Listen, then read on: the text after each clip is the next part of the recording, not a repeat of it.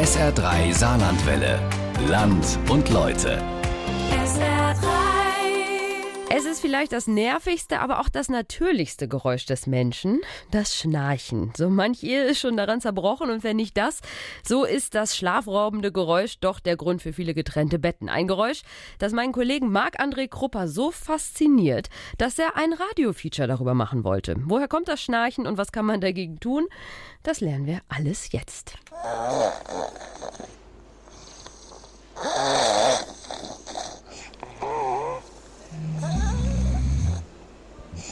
Na, auch schon müde? Oder können Sie bei dem Sägewerk, das die Kollegen da drüben veranstalten, gar nicht erst ans Einschlafen denken? Schnarchen kann ganz schön nerven. Also vor allem bei den anderen. Bei sich selbst merkt man es so gut wie nie. Von seinen eigenen Lauten und Geräuschen wird man ja meistens auch nicht wach. Tatsächlich kann die Schnarcherei im heimischen Schlafzimmer zu regelrechten Beziehungskrisen führen. Wer kennt nicht das Paar, bei dem der oder die eine regelmäßig auf die Wohnzimmercouch verbannt wird oder das Schnarchopfer freiwillig den Rückzug in ein anderes Zimmer antritt? Oder sind Sie vielleicht selbst betroffen? Ist das dann laut oder störend? Doch, der ist dann laut, ja. Aber, aber stört mich nicht. Ich gehe dann gar nicht erst in das Zimmer, dann schlafe ich woanders. Ach so, aber Sie gehen schon weg dann. Also Ja, ja, damit ich in Ruhe schlafen kann, klar. Meine Frau sagt zumindest, dass ich nur dann schnarche, wenn ich Alkohol getrunken habe. das geht ja, das können Sie dann kontrollieren. Ganz aber genau. ist das dann so, dass sie dann irgendwie weggeht oder getrennte äh, Betten dann, wenn es zu laut wird? Oder? Wir haben grundsätzlich getrennte Schlafzimmer. Ja, meine, meine, meine Schwester, aber das ist schon ewig her. Was hat die gesagt? Was war da? Zu laut, zu laut. Und dann Okay, also Erfahrungen mit Schnarchenden und Beschnarchten gibt es mehr als genug. Aber was ist Schnarchen eigentlich und was passiert da im Körper?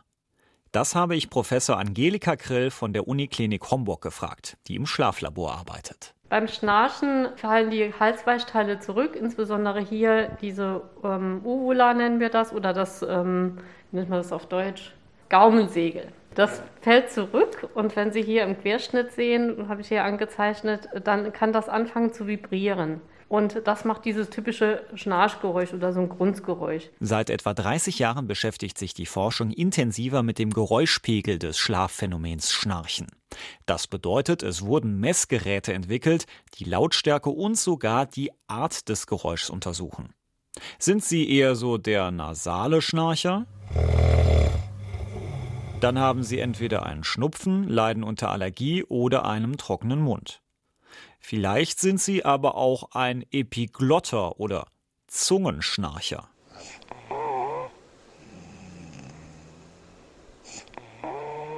Das ist meistens, wenn die Zunge sehr groß ist und tritt in der Regel bei Rückenschläfern auf. Es gibt übrigens auch noch die Tonsillenschnarcher, also diejenigen, die das über den Mund machen.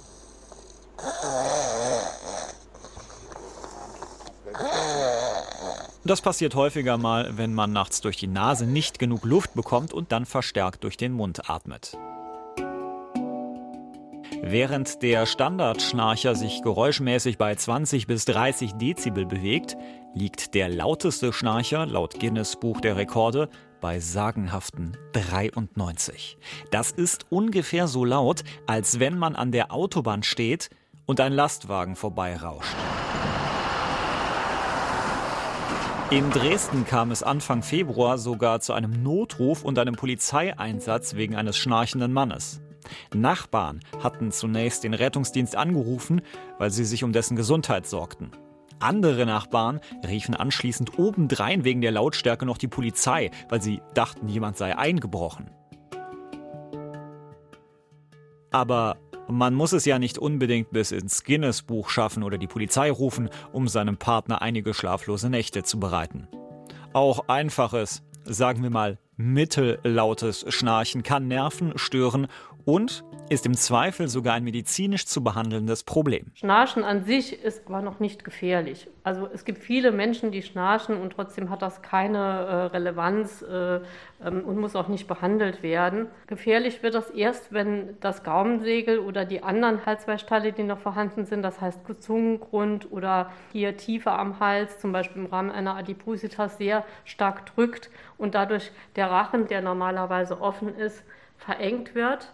Dann entsteht eine ähm, flache Atmung, das nennt man auch Hypoventilation, oder ganz zugeht, dann stockt der Atmen, das nennen wir Apnoe. Und hier kann es durchaus zu einem Fall für den Arzt werden. Rund 800.000 Deutsche sind laut einem Bericht des Uniklinikums Homburg vom sogenannten Schlafapnoe-Syndrom betroffen. Also der typische Patient mit einem obstruktiven Schlafapnoe-Syndrom ist äh, männlich, äh, ist über 60 und ist adipös. Das heißt aber nicht, dass auch jüngere äh, Frauen oder auch Kinder oder auch schlanke Menschen ein Schlafapnoe-Syndrom haben könnten, also die nur eben seltener. Schnarchprobleme können aber auch anatomische Ursachen haben. Das heißt, je nachdem, wie dick die Zunge oder wie lang und straff das Gaumensegel ist. Je nachdem neigt man mehr oder weniger dazu.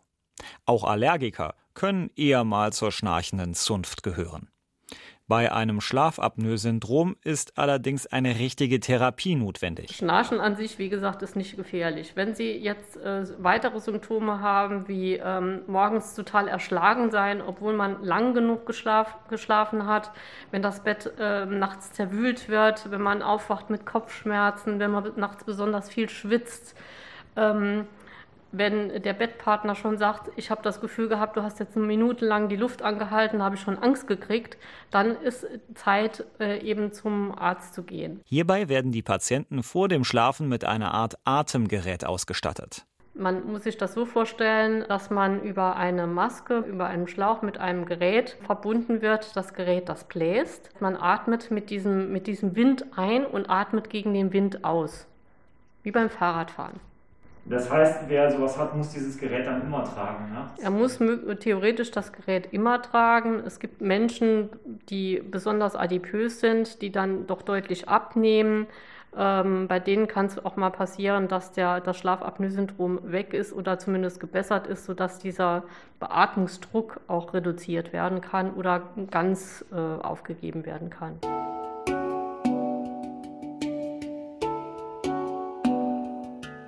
Medizinische Probleme wie diese werden bei Frau Professor Krill für gewöhnlich im Schlaflabor behandelt. Dafür gibt es mehrere stationäre Betten und Räume, in denen die Probanden beim Schlafen mit verschiedenen Messgeräten verbunden werden. Der Schlaf wird dann per Kamera beobachtet und die Körperfunktionen aufgezeichnet. Derzeit stehen die Schlaflabore wegen der Corona-Pandemie allerdings leer. Bei den meisten Betroffenen in Deutschland geht es um Lautstärke und erholsamen Schlaf. Herzstillstand ist eher selten ein Problem. Deshalb rät die Wissenschaftlerin erstmal durchatmen und gut überlegen, ob es sich lohnt, etwas zu unternehmen. Denn die Marketingmaschinerie läuft auf Hochtouren. Die Werkzeuge und Apps gegen das unliebsame nächtliche Geräusch sind zahlreich auf dem deutschen Markt vertreten. Startups haben sich regelrecht darauf spezialisiert, mit Kissen, Schienen und Apps zu verhindern, dass es zu störenden Nachtgrunzen kommt. Und die Hersteller lassen sich die Produkte entsprechend kosten. Ein simpler Kinnriemen etwa, den man sich um Kiefer und Kopf schnallt, kostet knapp 10 Euro. Der Bedarf ist immens. In einer Forsa-Umfrage aus dem Jahr 2018 gaben 74 Prozent der befragten Frauen und 61 Prozent der befragten Männer an, dass ihre Partner im Bett schnarchen. 13 Prozent haben laut der Umfrage sogar deshalb getrennte Schlafzimmer. Manch einem ist jedes Mittel recht, um zu einem erholsameren Schlaf zu kommen. Koste es, was es wolle. Lea Lukas von der Stiftung Warentest hat sich für eine Studie die Hilfsmittel gegen das Schnarchen mal genauer angesehen. Wir haben 23 Produkte eingekauft, die wir uns genauer angesehen haben. Aber natürlich, als wir uns im Vorfeld des Testes ähm, mit dem Thema Schnarchen und Hilfsmittel gegen Schnarchen beschäftigt haben, haben wir doch gesehen, ähm, dass äh, es da ein ja recht großen und recht bunten Markt gibt. Also sehr viele verschiedene Mittel, die man auch aus unterschiedlichen Quellen beziehen kann. Natürlich ganz viel aus dem Internet. Man findet aber auch einiges in Apotheken oder Drogeriemärkten. Unter den Produkten waren auch ausgefeilte Helfer wie Schulrucksäcke, Fingerringe oder Nasenspreizer. Die Preise zwischen 4 und 200 Euro. Da sollte man schon ganz genau wissen, auf was man sich da einlässt und ob das überhaupt hilft. Wir haben die Produkte, die wir im Test hatten, in mehrere Gruppen unterteilen können. Und zwar in solche Produkte, die die Rückenlage verhindern, die die Nase frei halten, die den Unterkiefer vorverlegen, Produkte, die den Mund geschlossen halten und dann auch nochmal so eine sozusagen bunte Gruppe an Produkten wie Kopfstützen oder Akupressurringe. Ja, einige können sinnvoll sein, bei anderen würden wir doch sagen, das macht wenig Sinn. Fragt sich nur, wie man das herausfinden will. Hier hat Lea Lukas von der Stiftung Warentest einen entscheidenden Anhaltspunkt. Warum schnarche ich überhaupt? Und nur so kann man dann auch ein, wenn überhaupt, passendes Hilfsmittel finden. Allerdings gibt es auch von vornherein schon einige dieser Hilfsmittel, bei denen die Tester in jedem Fall vom Gebrauch abraten. Negativbeispiel Fingerringe. Das sind so Ringe, die steckt man an den Finger, die haben im Inneren des Ringes so kleine Auswölbungen, die sollen dann eine Akupressurwirkung haben, diese auf den Finger sozusagen einen Druck ausüben. Und über diesen Druck soll dann eben das Schnarchen verhindert werden. Dann hatten wir auch noch ein Anti-Schnarchkissen im Test, das einfach für eine optimale Liegeposition sorgen soll. Es soll besonders anatomisch günstig geformt sein und auch da fehlen für uns einfach die wissenschaftlichen Belege, dass dieses Produkt helfen kann. Doch was hilft wirklich? Was kann die Schnarchgeräusche stoppen oder zumindest mildern? Hier kommt es vor allem darauf an, wie man schläft, etwa in Rückenlage. Da gibt es beispielsweise schon recht viele Hilfsmittel. Das sind eben diese Produkte, die die Rückenlage verhindern, also zum Beispiel Schlafwesten, T-Shirts oder Rucksäcke. Aber dann gibt es auch noch ähm, ja, so besondere Schlafgurte, Brustgurte, die dann, sobald ich mich auf den Rücken lege, das erkennen und mich so etwas anstupsen im Schlaf und dazu bewegen sollen, dass ich mich eben umdrehe und nicht mehr auf dem Rücken liege. Also das ist für Menschen, die auf dem Rücken schnarchen, durchaus ein Versuch wert.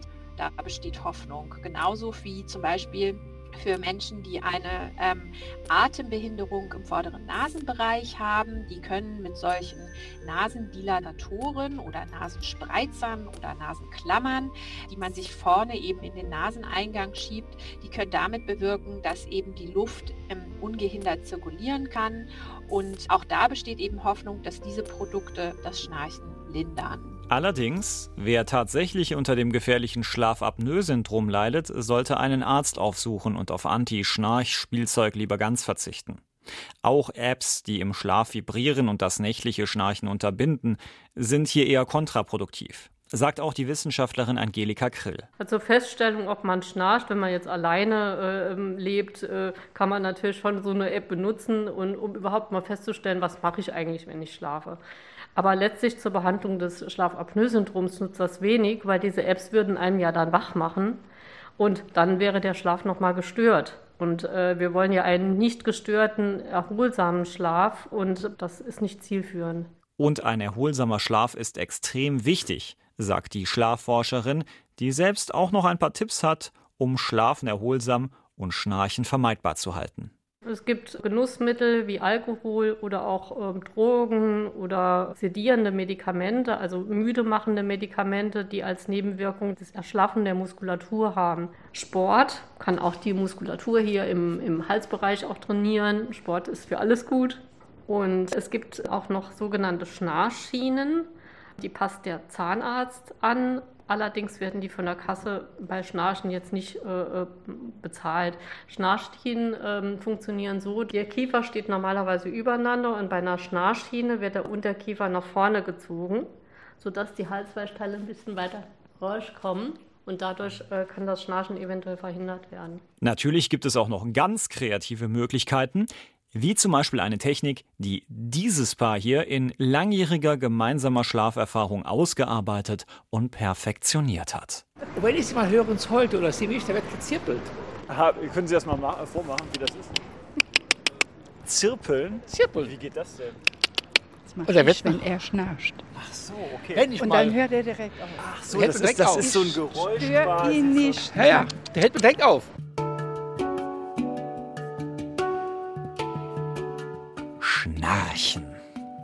Das klingt schon so lautmalerisch. Also, das Wort passt zur Bedeutung. Ähnlich auch im Englischen. Snore. Oder im Französischen. Ronfler. Auch kulturell gesehen kann Schnarchen eine Faszination ausüben. Das hat sie unter anderem bei Peter Strickmann getan. Er ist audiovisueller Künstler und ehemaliger Absolvent der Hochschule der Bildenden Künste in Saarbrücken. Peter Strickmann hat ein Schnarcharchiv entwickelt und die Geräusche in seine Kunstprojekte eingebaut. Es war der Moment, dass ich einen Freund aufnehmen konnte, der neben mir angefangen hat zu schnarchen. Und äh, also sehr spontan. Und in der Folge habe ich erst gemerkt, wie super das ist und welche Qualitäten in der Aufnahme stecken. Entgegen dem realen Schnarchen, was man live erlebt, meistens ja in Momenten, wo man selber auch einschlafen möchte. Ähm, und dann habe ich angefangen, immer öfter das zu machen, solche Aufnahmen zu äh, machen und dann auch zu sammeln. Und irgendwann habe ich dem dann diesen Schnarcharchivnamen gegeben. Und dann hat das so seinen, seinen Weg genommen. Als audiovisueller Künstler ist Peter Strickmann praktisch rund um die Uhr mit einem Aufnahmegerät bewaffnet. Über die Jahre hat er Dutzende und Aberdutzende schnarchende Menschen aufgezeichnet. Vor allem auf Reisen oder wenn Gäste zu Besuch sind.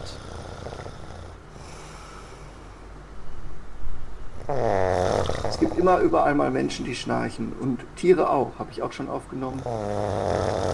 Ja, es ist fortlaufend und äh, da braucht es auch gar kein Ende geben. Es gab in der Zwischenzeit Veröffentlichungen, Totenträgerveröffentlichungen, Ausstellungen und Performances, Konzertabende mit diesem Material. Und so kann das auch erstmal weitergehen. In Kiel gab es eine Ausstellung, eine Einzelausstellung, in der ich eine Komposition über vier Lautsprecher in einen Raum projiziert habe. Da gab es wenig anderes zu sehen, eigentlich gar nichts. Der Raum war mit Teppich ausgelegt und verdunkelt, sodass es auch dazu führte, dass die Leute beim Hören müde wurden. Dieses müde werden beim Hören ist eine ganz zentrale Sache bei diesem Schnarcharchiv. Weil sich in diesem Moment das Hören so sehr verändert. Männlein, Weiblein oder sonstiges kann man gar nicht am Schnarchen erkennen. Das war tatsächlich eine verwunderliche Beobachtung, aber irgendwie auch wichtig. Ansonsten natürlich Tiere und kleine Menschen, junge Menschen schnarchen natürlich in einem schnelleren Rhythmus. Und da gibt es natürlich auch die, die Krankheitsbilder. Apnoe-Schnarchen ist anders als ein wildes Schnarchen nach einem Bier oder einem gemütlichen Schnarchen im, im Nachmittagsschlaf. Also es gibt sehr große Unterschiede. Für Peter Strickmann ist Schnarchen ein Geräusch, das sich vielfältig künstlerisch umwandeln lässt. Daher sieht er es auch nicht per se als nervig oder unangenehm an. Also wenn ich selber einschlafen möchte, ist es natürlich störend, wenn neben mir jemand schnarcht.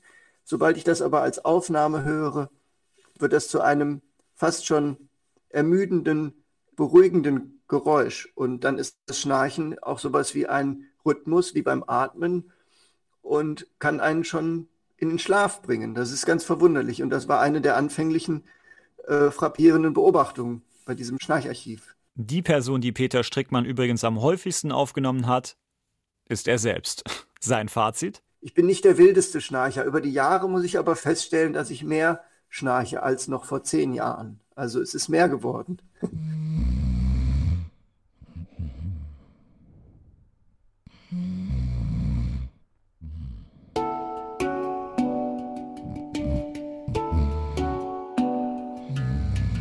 Wer sich selbst ein audiovisuelles Bild von Peter Strickmann, seiner akustischen Kunst und seinem Schnarcharchiv machen will, in diesem Jahr tritt er im August beim Experiments Festival im Teutoburger Wald auf.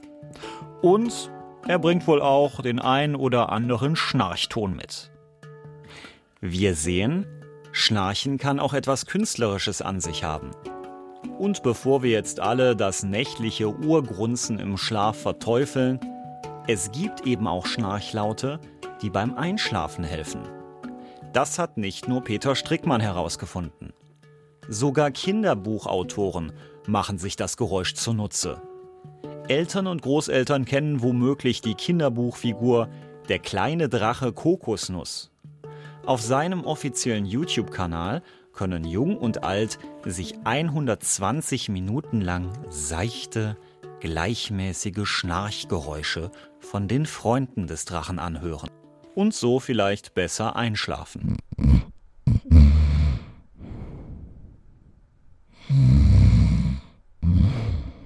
Hm. So ein Schnarchen hat echt was Beruhigendes. Also dann, gute Nacht. Wenn es nicht zu laut ist, dann habe ich persönlich auch nichts gegen Schnarchen. Kann wirklich was Beruhigendes haben. Alles, was Sie übers Schnarchen wissen, wenn Sie jetzt zwischendrin reingeschaltet haben und gesagt haben, oh, das ist interessant, das will ich nochmal nachhören.